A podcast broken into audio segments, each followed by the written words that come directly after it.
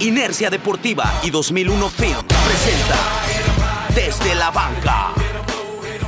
Síguenos en Facebook, Inercia Deportiva, Instagram, Inercia Deportiva y Twitter, arroba Inercia Deportiva.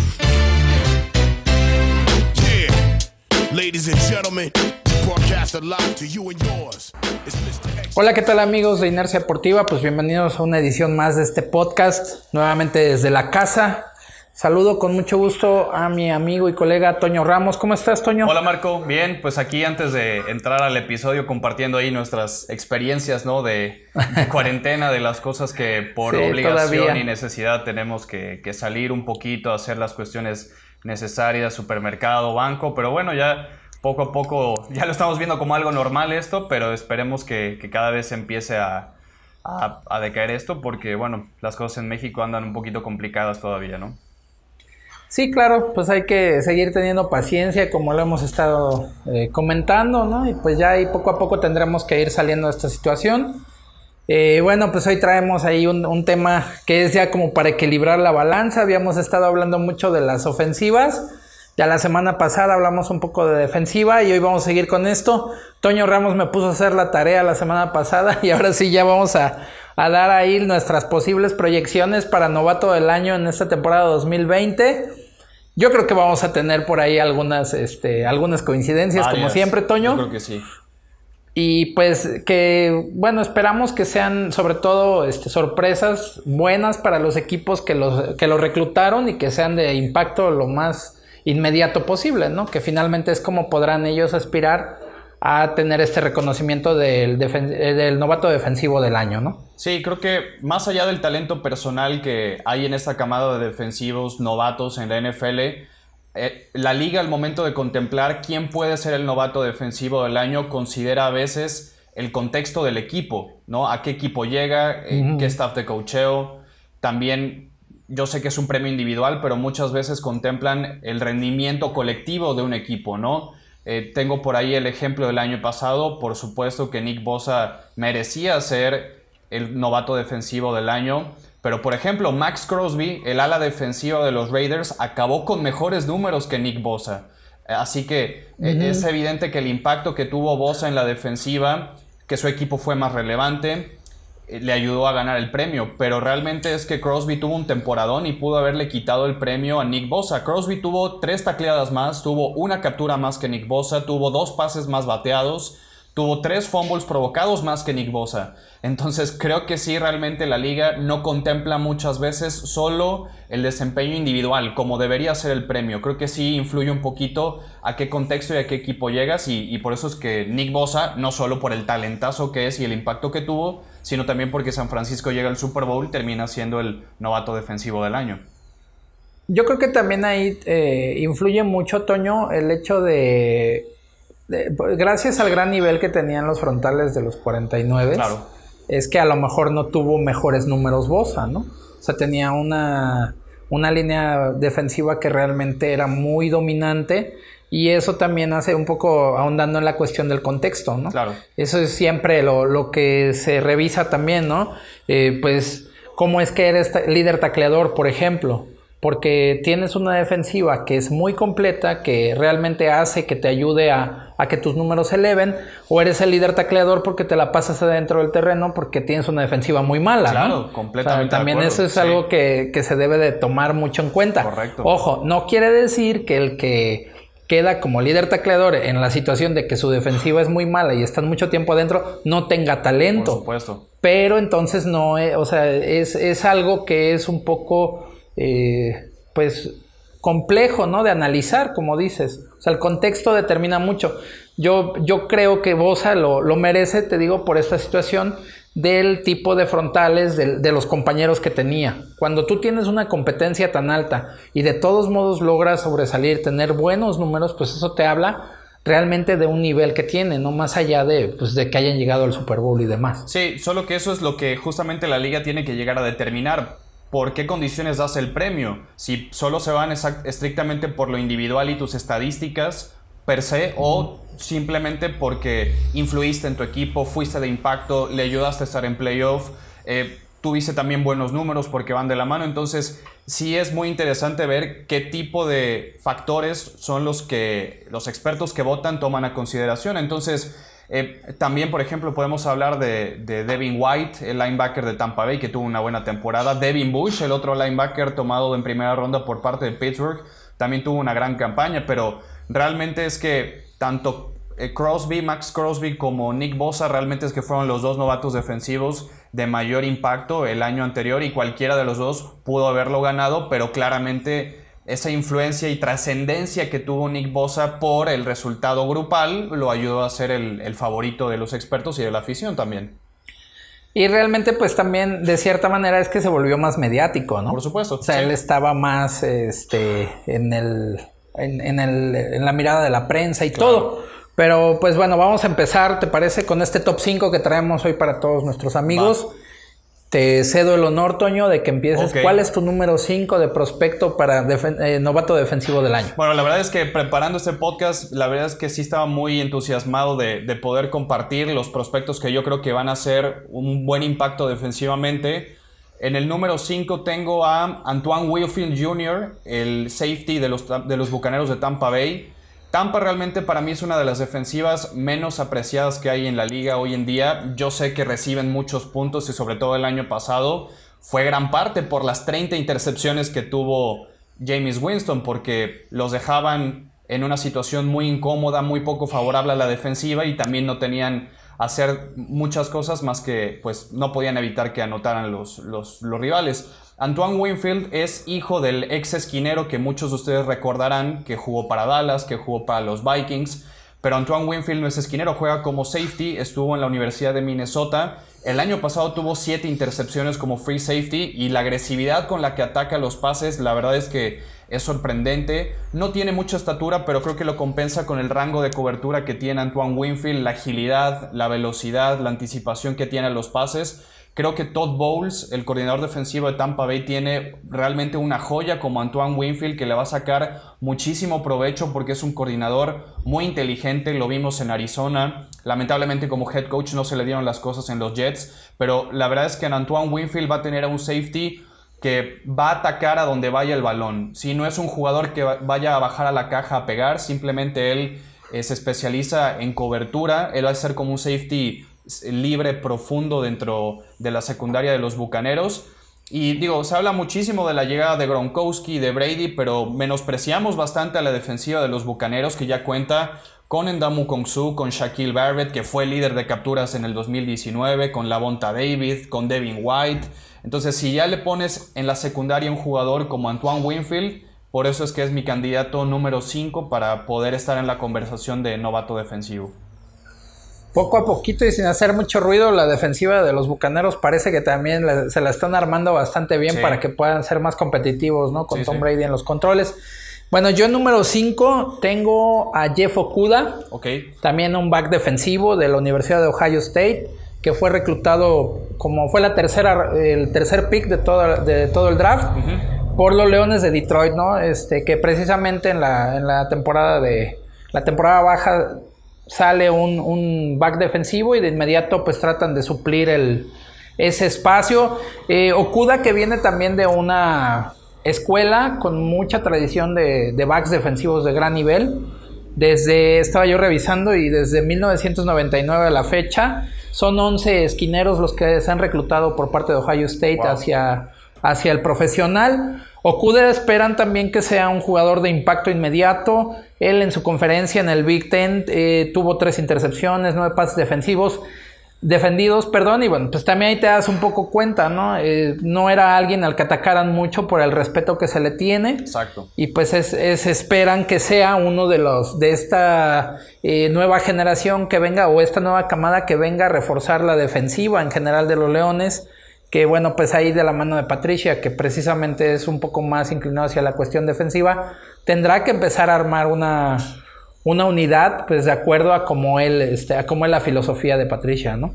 Sí, fíjate que yo tengo Kudo un poquito más arriba, lo tengo en el mm, número 3. Ah, bueno. Porque realmente me gusta muchísimo, pero coincido. Eh, yo quisiera empezar diciendo algo que tú ya tocaste en el tema de los corners, que no necesariamente el corner con más intercepciones es el mejor. Y ya lo dijiste, claro, que las estadísticas de intercepciones son las que todos buscamos porque influyen directamente en el trámite de un partido.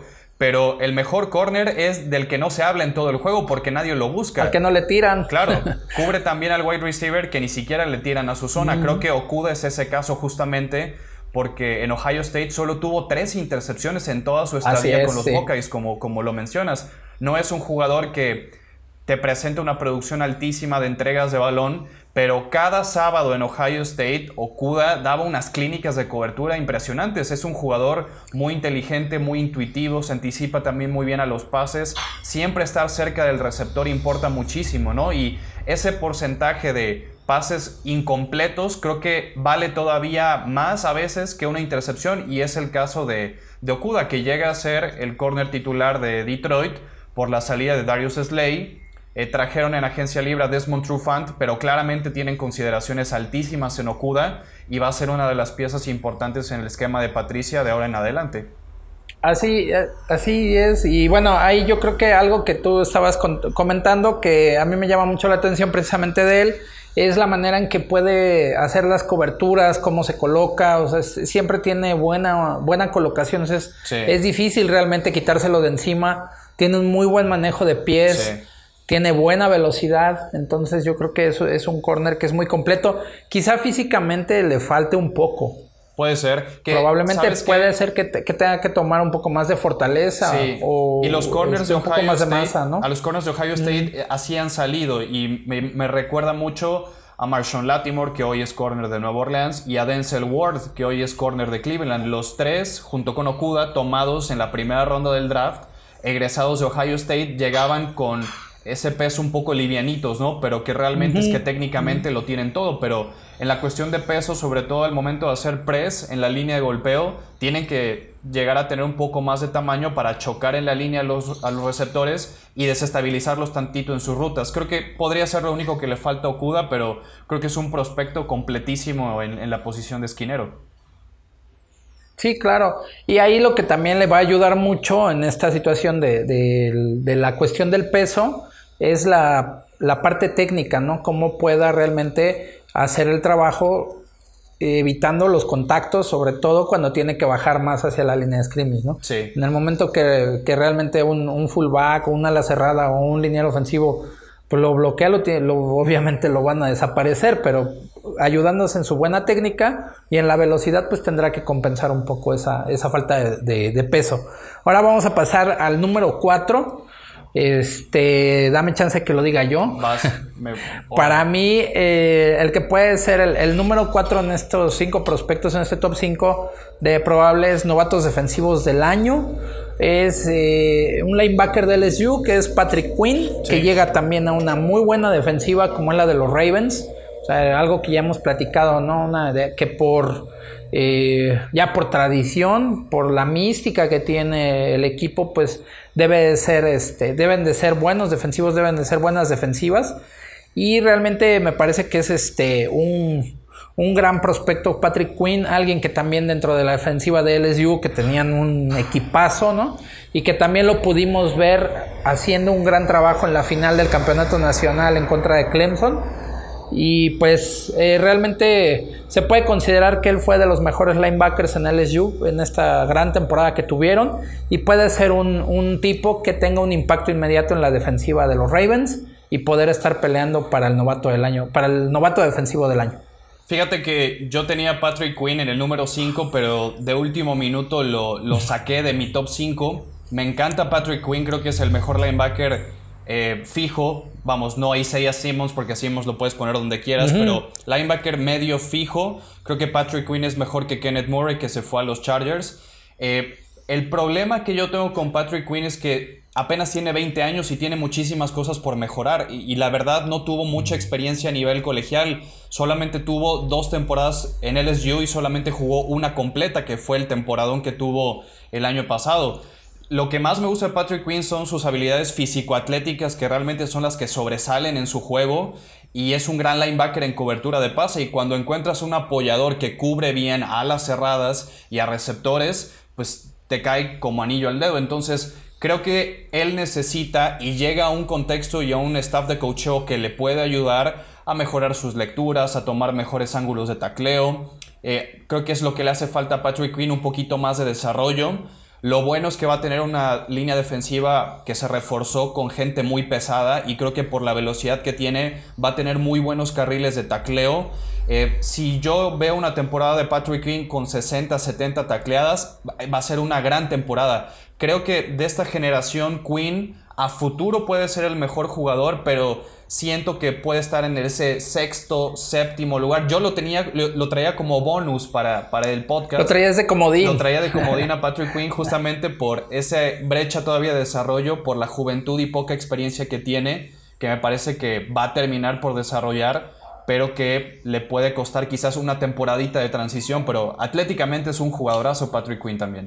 Mira, yo creo que hay una de las eh, mejores cualidades que tiene, o dentro de las cualidades que tiene Quinn, aparte de la que mencionas de poder hacer buenas coberturas, es que no se le dificulta hacer las persecuciones y hacer las tacleadas hacia afuera del campo, ¿no? O sea, sí puede llegar hasta las bandas a hacer una tacleada, puede llegar incluso desde el lado contrario, eso es bastante bueno, porque habla de una buena lectura, de buena velocidad, por un lado. Por otro lado, también es un tipo que si se le asignan eh, ya en situaciones específicas de scout, por ejemplo, hacer el spy con el coreback, es alguien que también puede ser eficiente en esa manera.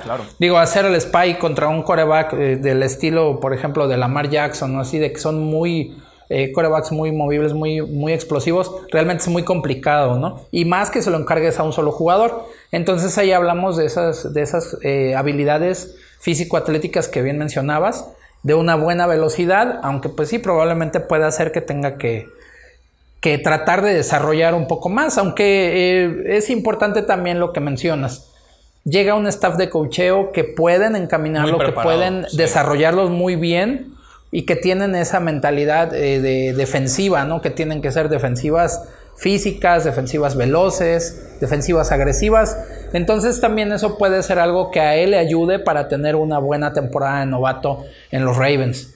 Sí, realmente es que creo que, como te digo, al final de la temporada o al final que empecemos a evaluar la carrera de estos novatos, poco a poco vamos a ver que Patrick Quinn se va a despegar del resto, pero siento que hoy en día para ser novato defensivo del año se puede quedar cortito por esa poca experiencia que tuvo a nivel colegial, le hacen falta más snaps, le hace falta, para mí los ángulos que toma para taclear es lo único que necesita mejorar porque confía tanto en su velocidad que a veces no toma los mejores ángulos. Entonces e, es, es muy buena adición para los Baltimore Ravens porque les hacía falta encontrar el sustituto que no habían encontrado en CJ Mosley, que perdieron hace un par de años. Mosley un poco más pesado, eh, quizás más inteligente al momento de reconocer, porque venía mejor preparado con, con Nick Saban en Alabama. Entonces, eh, es un jugador que se acopla perfecto a lo que quiere los Ravens, pero te digo, quizás por eso lo tuve que quitar a Patrick Quinn de, mi top 5, pero, pero me encanta el, fit en, en Baltimore. Así es, bueno, pues vamos con el número 3. Te cedo, te cedo tu número 3. Bueno, va mi número 4 porque no lo, no lo, ah, perdón, sí, sí, todavía. Sí, sí. Eh, tengo a Javon Kinlo, el tackle defensivo de los San Francisco 49ers, que jugó con los eh, South Carolina Gamecocks en el colegial. Eh, entrando al draft, honestamente era mi tackle defensivo técnica 3, es decir, que se alinea entre el guardia y el tackle que más me gustaba. ¿Por qué? Porque sus movimientos como pass rusher son muy buenos y creo que incluso eran mejores que los de Derrick Brown, que Derrick Brown terminó siendo el primer tackle defensivo tomado este año. Eh, aparte, eh, Javon King lo viene a suplir de inmediato el hueco que dejó de Forrest Buckner al haber sido cambiado a Indianapolis. No son el mismo prototipo de jugador de tackle defensivo, pero cumplen ese mismo rol de jugar en técnica 3 y para la rotación de linieros defensivos, de la cual hemos hablado muchísimo en este podcast que tiene San Francisco, también encaja perfectamente porque no va a tener tanta presión, no va a tener tanta responsabilidad, porque tienes a Ari Kamstead, tienes a Solomon Thomas, tienes a DJ Jones que van a estar cumpliendo otro rol en esa defensiva, quizás comiéndose dobles bloqueos y dejando a Kinlo un poco más libre para que presione al coreback. Si de por sí la línea defensiva de San Francisco era súper energética, pues ahora con Kinlo creo que van a ser todavía más agresivos y realmente me gusta mucho lo que hizo John Lynch con, con esta selección. En South Carolina tuvo 10 capturas en, en, dos temporadas, así que creo que el techo de crecimiento de Kinlo en el sistema al que llega, con los compañeros que tiene, lo van a dejar muy libre y puede ser súper productivo, muy rápido en su carrera, cosa que The Forest Buckner no tuvo. A The Forest Buckner le costaron unos dos años para adaptarse a la liga y hoy es uno de los mejores 20 tackles defensivos quizás de la liga, pero ¿quién lo llega a suplirlo en el, en el mismo rol? Y me gusta bastante lo que hicieron ellos. Ahí yo creo que una de las mayores este, ventajas que va a tener precisamente es la, calidad de sus demás compañeros, ¿no? Que tendrá que, a lo mejor no tendrá que comerse tantos dobles bloqueos, por ejemplo. O tendrán que estar más preocupados por algunos de los otros linieros defensivos y quizá esto le permita a él eh, poder empezar a hacer su trabajo, ¿no? Tiene buena extensión de brazos, eh, es bueno contra la carrera, o sea, puede jugar bastante bien por dentro, eh, este, tratar de sellar los huecos, ¿no? Que es algo que necesitan.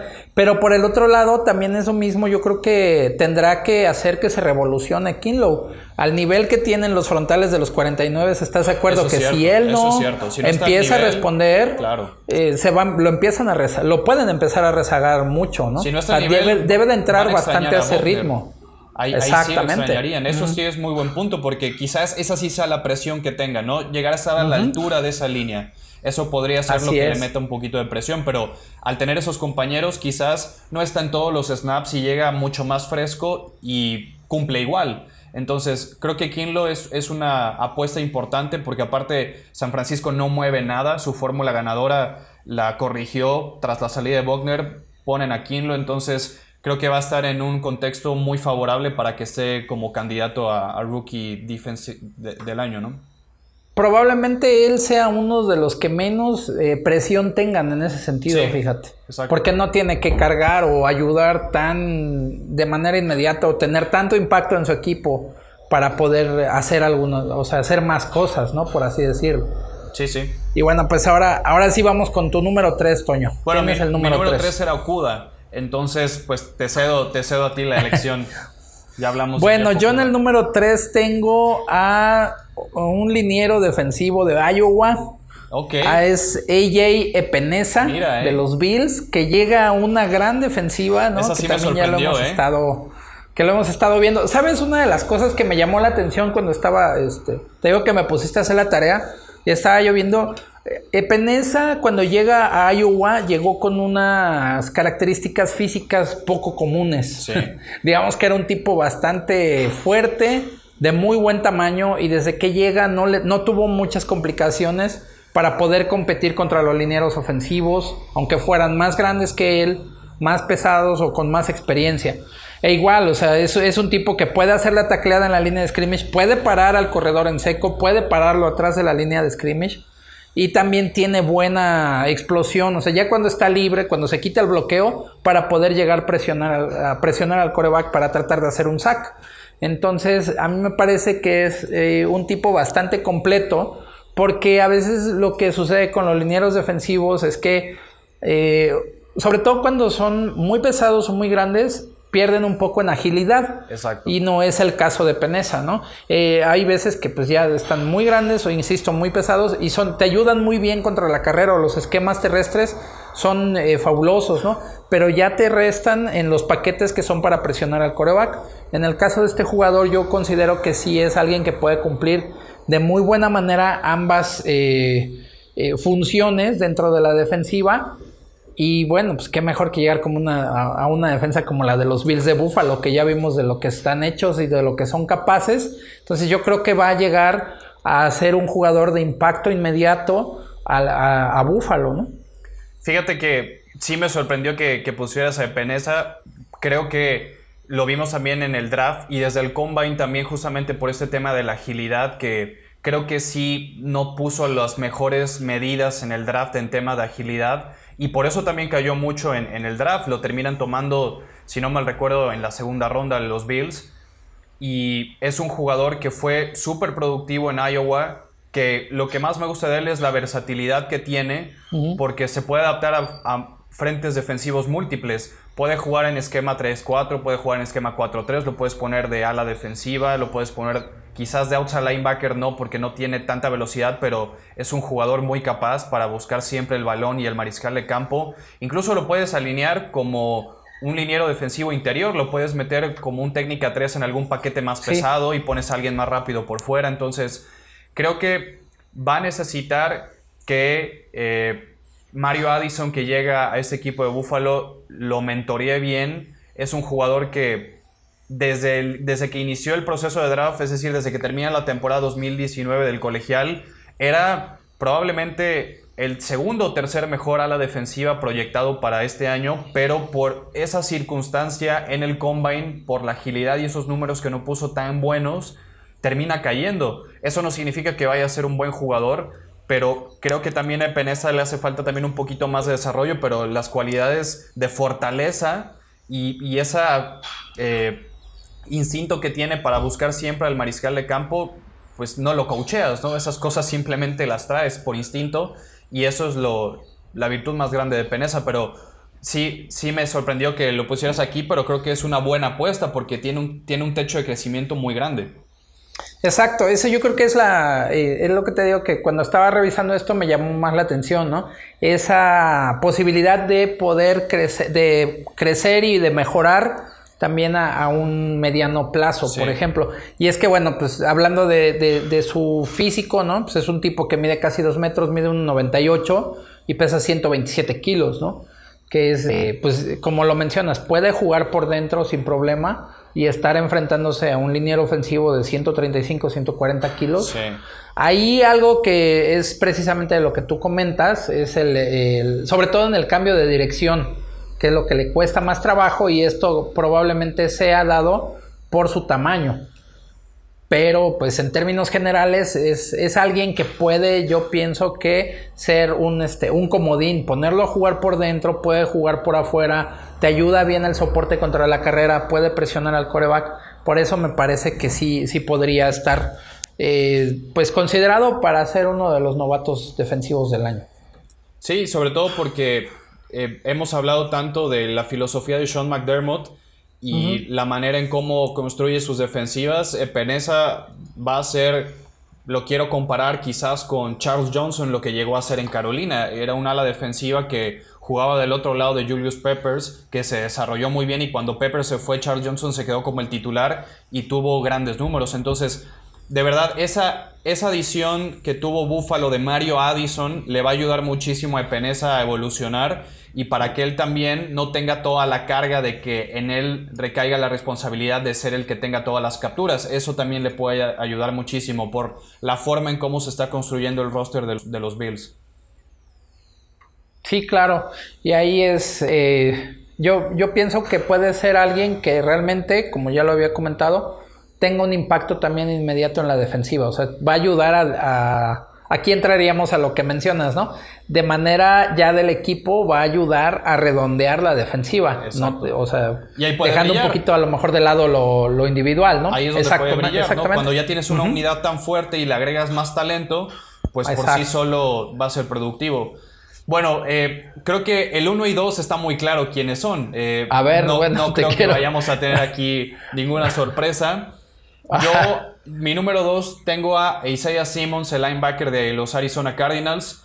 Simmons Así es, ahí coincidimos. También yo puse, lo puse como número dos. Y bueno, ya decimos el uno, es Chase Young, ¿no? Chase Young es un, es un talento generacional brutal. Pero bueno, hablar de Isaiah Simmons es hablar quizás del defensivo más versátil que hayamos visto salir del colegial en los últimos años. Eh, tuvo snaps como linebacker en Clemson, pero puede alinearse como safety, como corner incluso, puede jugar como big nickel, puede ser a la defensiva en algún paquete especial, que yo no lo veo jugando tanto tiempo en la línea porque tienes que aprovechar la velocidad, eh, la capacidad físico-atlética que tiene para cubrir a las cerradas, para cubrir linebackers, perdón, para cubrir corredores, para poder también mantenerse a la par con los corredores.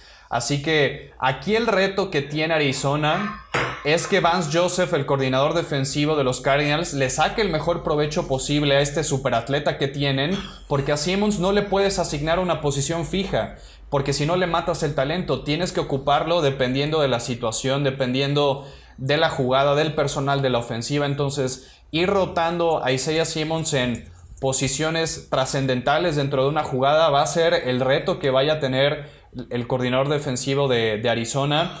Creo que si me dices qué posición inicial tendría que jugar, yo lo veo como un big nickel en paquetes en donde eh, vayas a tener que contener a un equipo que tiene personal 11 o que tiene personal 12, que ocupa dos alas cerradas.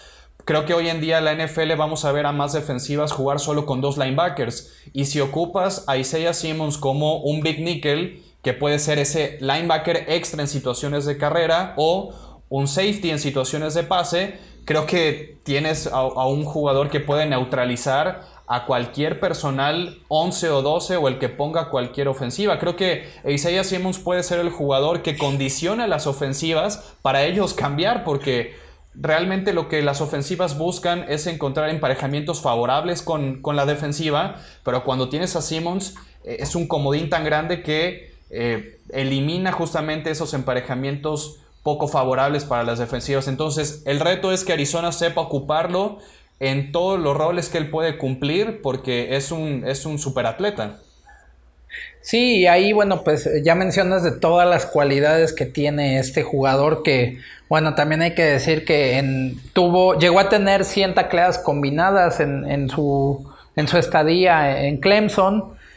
16.5 de ellas fueron atrás de la línea de golpeo, también tiene sacks, tiene intercepciones y aparte tuvo en 2019 el nombramiento del jugador defensivo más valioso del ACC, que pues ahí no sé si te suenan algunos nombres, que es el premio Dick Buctus, que eh, Von Miller lo ganó, Kickley lo ganó, Jalen Smith lo ganó. Entonces estamos hablando de, de, de un tipo que tiene un gran nivel, que puede llegar a ser alguien que de, pues de manera inmediata también su, su aportación a su equipo. Pero bueno, también aquí hay varias cosas que se deben de tener en cuenta. O sea, sí tiene muy buenas capacidades para hacer la cobertura de pase, lo que mencionas, puede hacer muy buenos blitzes, sabe jugar físico y demás, pero también tiene cosas que debe de mejorar.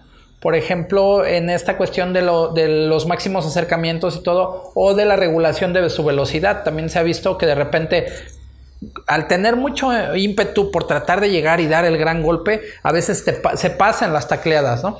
Eso es algo que tienen que trabajar con él definitivamente. Lo que tú mencionas del coordinador defensivo, de poder eh, encontrar realmente dónde alinearlo. Él, para los estándares de la NFL, como quizá como linebacker interno, no sería tan bueno Isaiah Simmons, por ejemplo. No, no, Lo desperdicias. Eh, exactamente. sí, porque e incluso también otra cosa que habría que que decir de él eh, es que de repente confía mucho en su instinto solamente cuando hace las coberturas de pase y a veces no está tan bien colocado en su zona o a donde tiene que ir, ¿no? Entonces también esas son cosas que evidentemente tendrá que trabajar el staff de cocheo y él, pero como tú mencionas, si a él le sacan, o sea, si realmente lo ponen donde debe de ir en el esquema defensivo, va a ser un tipo que va a revolucionar la defensiva de los Cardenales sin duda. Totalmente, y para mí va a revolucionar, Marco, los esquemas defensivos al momento de presentarte en contra de personales con tanto poder aéreo que tiene hoy en día la NFL y que en muchas ocasiones engañan con el personal que vas a pasar, pero que al finalmente corren y él tiene esa capacidad para bajar a la caja a pegar. Yo realmente creo que lo tienen que utilizar libre, sin mucha responsabilidad, como un off-ball linebacker, que él vaya directamente a donde va el balón. Creo que ahí es donde por su agresividad, por el físico que tiene, es donde puede empezar a conseguir fumbles, eh, intercambios de balón, ser de impacto, tener eh, golpes al mariscal de campo. Hablamos de las capturas, pero realmente de la forma en cómo puedas afectar al coreback se, tiene que contar prácticamente como una captura. Si llegas y le pegas y toma una mala decisión, va a contar como algo productivo. Entonces, Isaiah Simmons. Pregúntale, pregúntale a Drew Brees, ¿no? Contra los este, vikingos de Minnesota el año pasado en el playoff. Claro, bueno, y de Drew Brees al final del tema hablamos con sí, todo lo que también tenemos que hablar. sí. Híjole, le van a llover capturas este año Drew Brees. Pero eso es lo que tú mencionas, ¿no? O sea, la importancia de no solamente realmente hacer la, la captura como tal, o sea, de, atrapar al mariscal con el balón. O sea, si tú en esa presión o este forzas una mala decisión, es prácticamente lo mismo. Vale igual. Ajá, claro. En Arizona siento que sí necesitaban sumar un talento generacional como el de Simmons que puede estar como uno de los quizás esperemos históricos de la franquicia de los Cardinals porque es un jugador que tiene las condiciones para hacerlo. Pero realmente el mejor defensivo que tiene hoy por hoy Arizona es Chandler Jones. Yo creo que Chandler Jones es el jugador defensivo menos valorado que hay en la NFL. Para que se den una idea, Chandler Jones del 2015 al 2019 no baja de 12 capturas por temporada. O sea, en 5 años Chandler Jones lleva 72.5 capturas y no se habla de Chandler Jones en la liga. Entonces, creo que aquí sí se le tiene que dar muchísimo más el mérito y vaya que Nueva Inglaterra lo está extrañando muchísimo a Jones.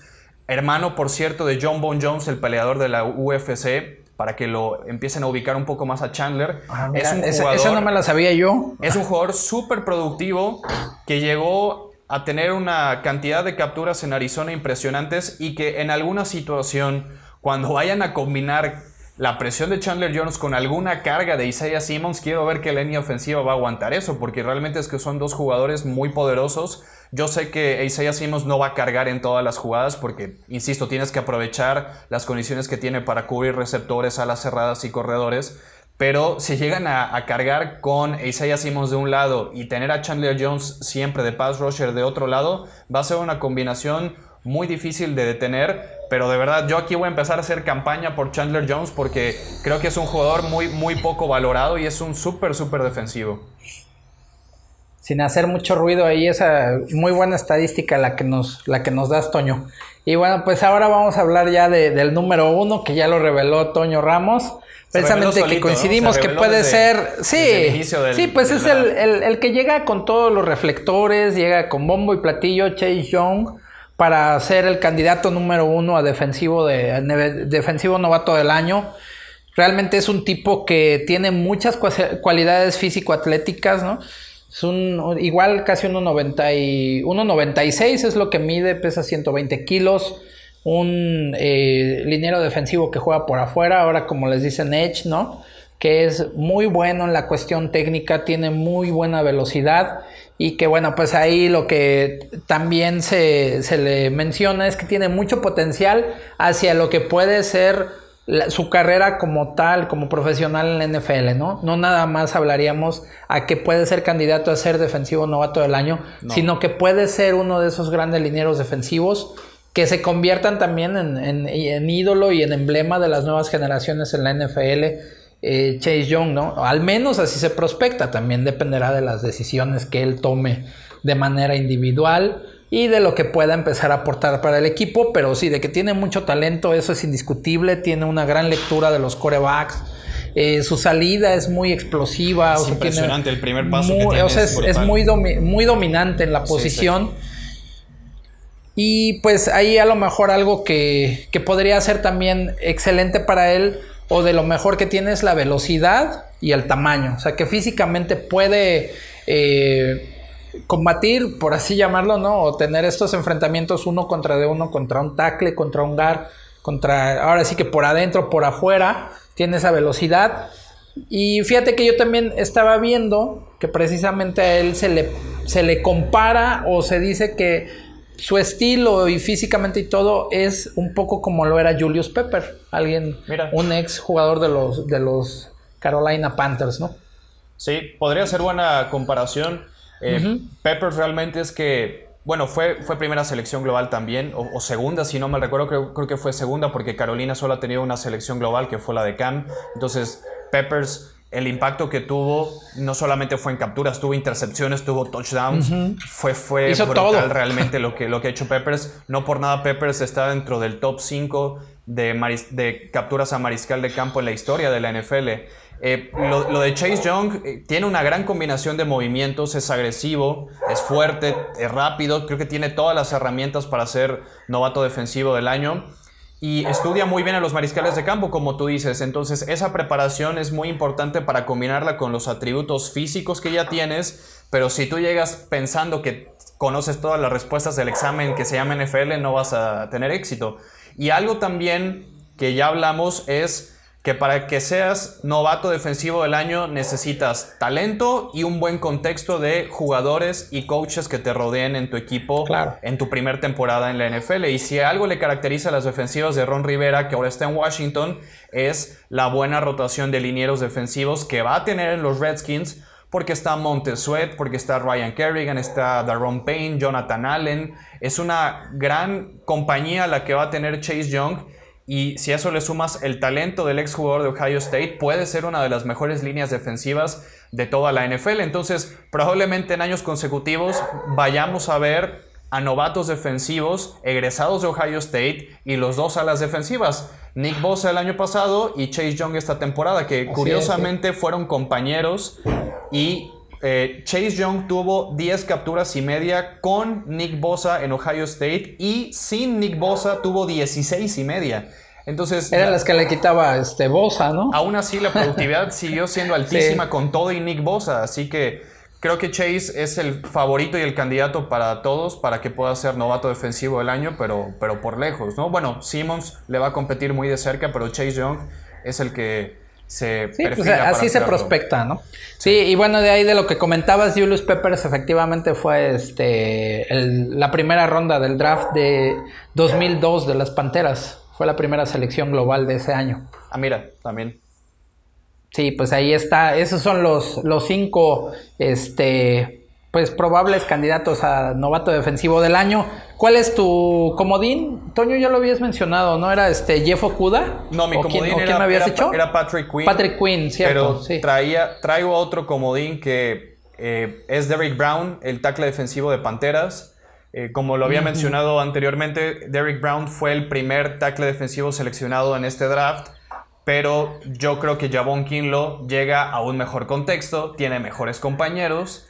Carolina defensivamente es un equipo hoy en día muy inestable al que le van a pedir a Derrick Brown es que haga muchas cosas y creo que sí tiene la capacidad para hacerlo, pero quizás hoy no tiene a los mejores compañeros a su alrededor para poder explotar todo su potencial. Va a tener el regreso de K1 Short, las Panteras, que lo extrañaron muchísimo como tackle defensivo el año pasado y va a ser un gran mentor de Derrick Brown, pero yo no creo que hoy Brown vaya a tener una temporada tan productiva como para poder ser novato defensivo del año justamente porque Panteras tiene todavía muchísimos huecos que cubrir en esa línea defensiva. Va a ser de impacto inmediato porque es un jugador que por sí solo eh, se come dos o incluso hasta tres bloqueos en, algunos, en algunas jugadas, pero le van a pedir tantas cosas a hacer a Derrick Brown en Carolina que no sé si por la cantidad de snaps que tenga vaya a estar tan fresco, vaya a tener tanta energía, vaya a ser tan productivo. Entonces creo que Derrick Brown se puede quedar un poquito afuera del top 5 de, de candidatos para novato defensivo. Ok, y yo ahí el, el este comodín que traía es eh, Kenneth Murray, que tú lo mencionaste, ¿no? También. Sí, de los eh, que este, también es un linebacker de, de, Oklahoma que llega a los Chargers y que puede ser alguien que también se eh, pudiera empezar a hacer ruido, ¿no? Que llegara ahí a, a ver qué tal se ve la defensiva este año de, de los Chargers con este nuevo estadio, con todo lo que habíamos este, comentado, ¿no? A ver si también empiezan ya a tener un poco más de esa personalidad de equipo, de pertenencia a una ciudad y todo que les ha faltado muchísimo a los cargadores, ¿no? Sí, completamente de acuerdo. Y, Kenneth Murray es un gran líder, entonces ya llega un equipo bastante bien armado. Habíamos hablado de, de Joey Bosa y de Melvin Ingram como los linieros defensivos más importantes. Trajeron a Limbal Joseph, tienen a, eh, a Derwin James, un super, super safety. Tienen una muy buena esquina con Chris Harris. Entonces ya es un equipo que tiene nombres propios en la defensiva, pero le hacía falta a un líder, a alguien que tuviera una buena comunicación, que coordinara un poquito más a sus compañeros. Y Kenneth Murray es, es un gran líder. Entonces podría ser incluso, para mí Kenneth Murray va a tener mejor temporada de novato que Patrick Quinn, pero creo que Patrick Quinn a la larga puede tener mejor carrera. Entonces, ¿por qué? Porque Kenneth Murray tiene un poquito más de snaps bajo eh, su juego por haber tenido más repeticiones en Oklahoma que Patrick Quinn en LSU. Pues sí, entonces así quedan estos, este top 5 más el, más el comodín, más el bonus que trajimos para ustedes.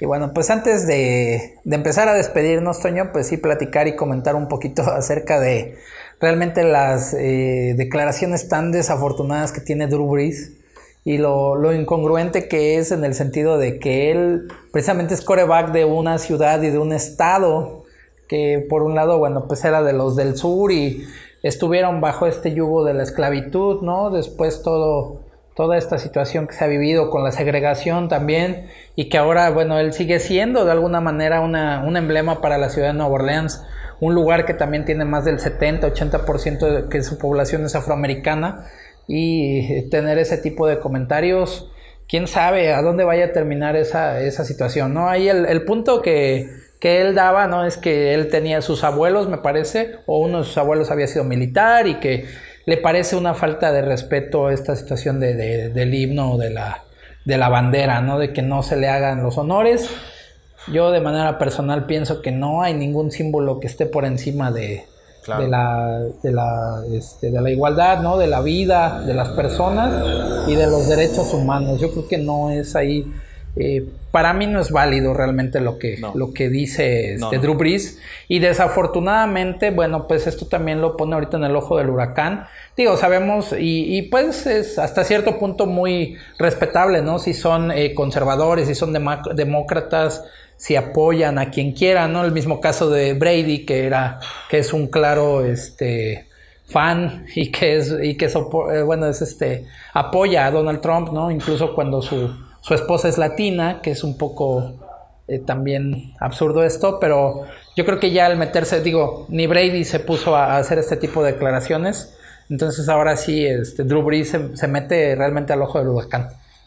Sí, no tuvo la sensibilidad y realmente mucha irresponsabilidad y es bastante ignorante el comentario que tiene porque parece que ni siquiera entendió las protestas que en un principio Kaepernick, Eric Reed y el resto de la liga hizo porque a ver, ellos no se están manifestando en contra ni del himno ni de la bandera, simplemente están ocupando el momento del himno en un partido para que tengan notoriedad, porque así es como se tienen que hacer las protestas. Para que se haga visible, Toño.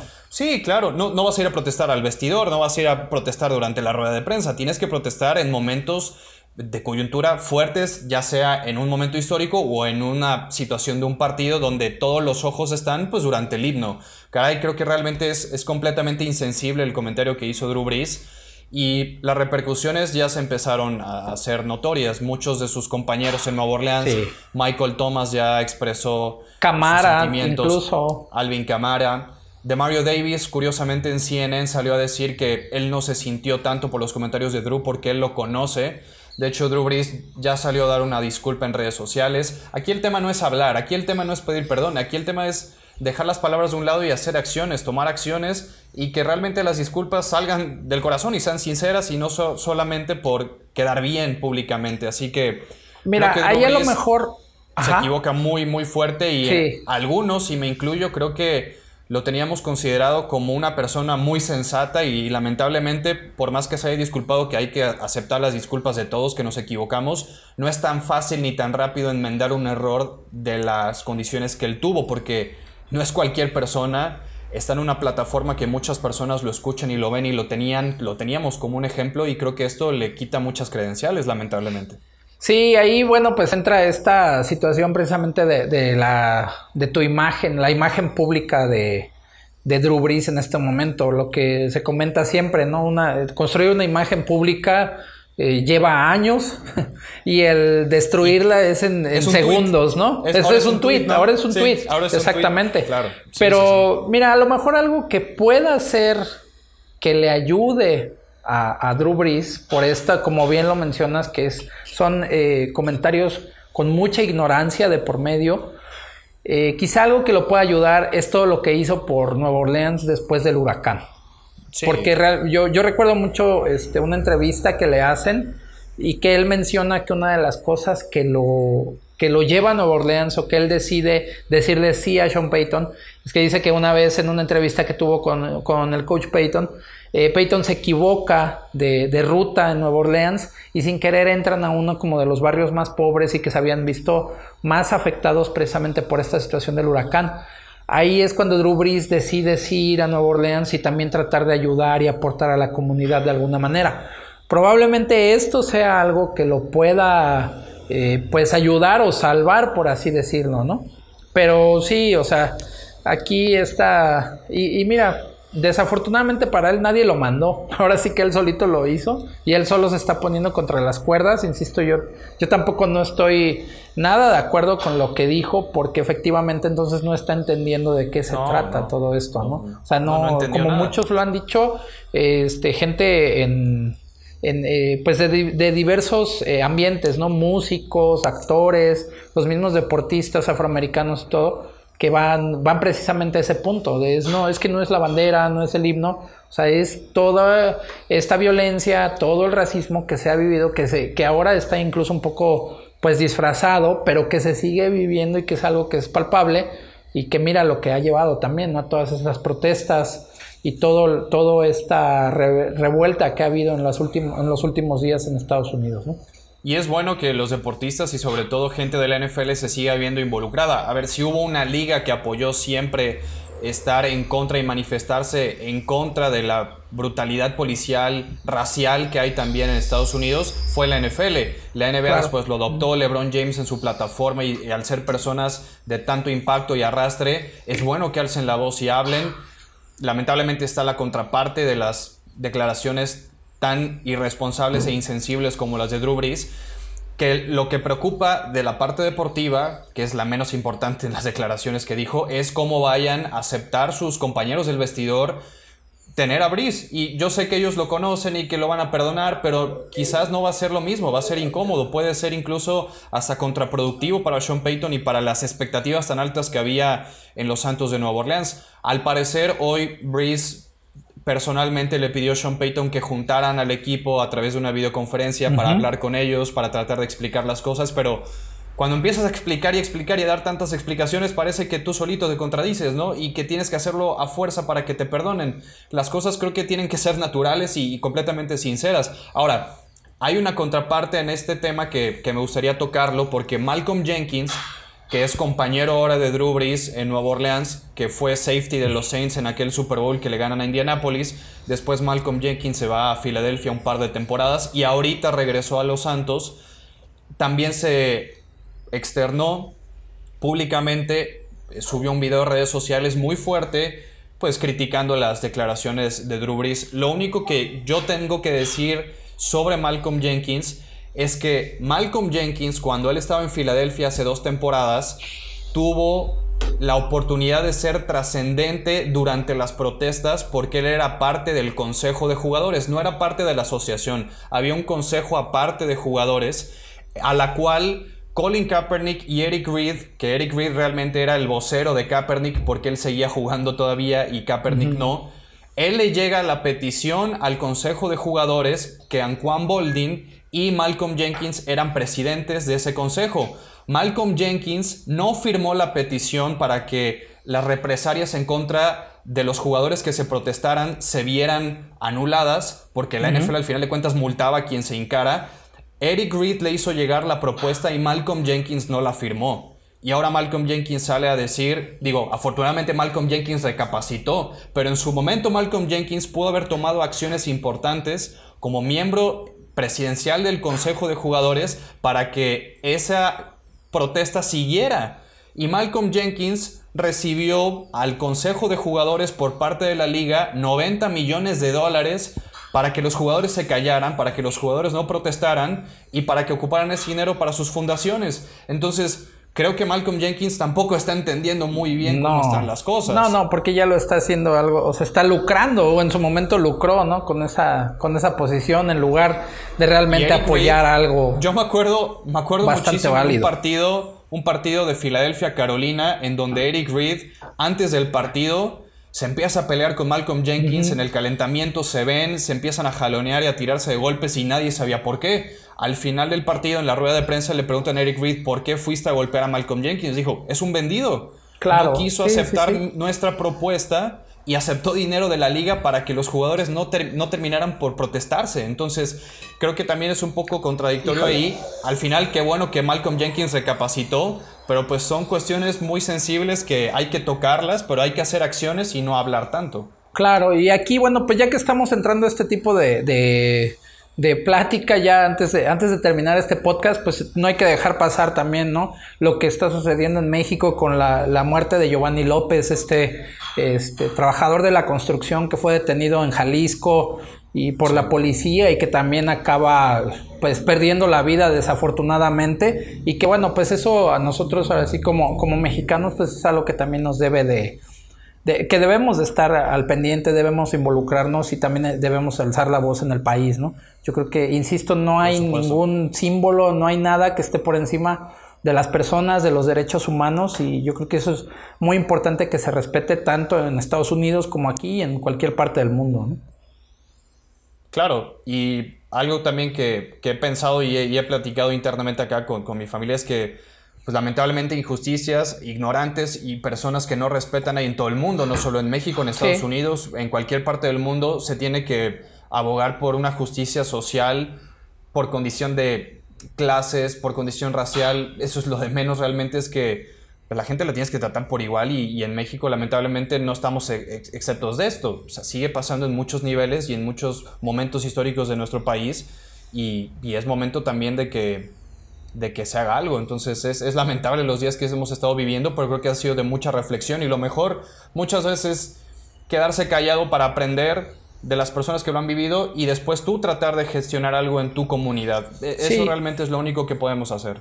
De tratar de ser un factor de, cambio, ¿no? Sí. Así es, y bueno, pues ya después de, de adentrarnos un poquito también en esta parte social, de reflexión un poco, este, pues vamos llegando ya al final de este podcast, Toño. ¿Tus redes sociales?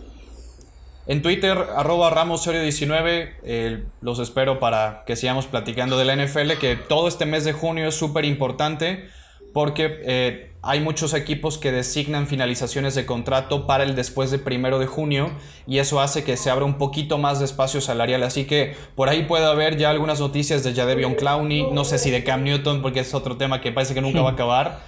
Y por cierto, ya mañana 5 de junio la NFL le informó a todos los equipos que sus staffs de cocheo ya pueden entrar a las instalaciones a partir del 5 de junio, así que ya es un paso muy grande para saber eh, cuándo podrán empezar a entrenar los equipos. Perfecto, bueno, pues también nosotros los, eh, los invitamos a que nos sigan en Inercia Deportiva en Facebook, Twitter e Instagram. Saludamos a toda la gente que nos sigue, que nos está descargando en Spotify. También recuerden que estamos en Google Podcast, estamos en iTunes. Y pues saludamos también a todos los que nos siguen a través de Musitón en Puerto Rico y en Estados Unidos. Esto fue todo por el día de hoy, Toño. Muchas gracias y nos vemos y nos escuchamos a la que viene. Síguenos en Facebook, Inercia Deportiva, Instagram, Inercia Deportiva y Twitter, arroba Inercia Deportiva. Ladies and gentlemen, to you and yours. It's Mr. X to the Inercia Deportiva y 2001 Films presentó Desde la Banca.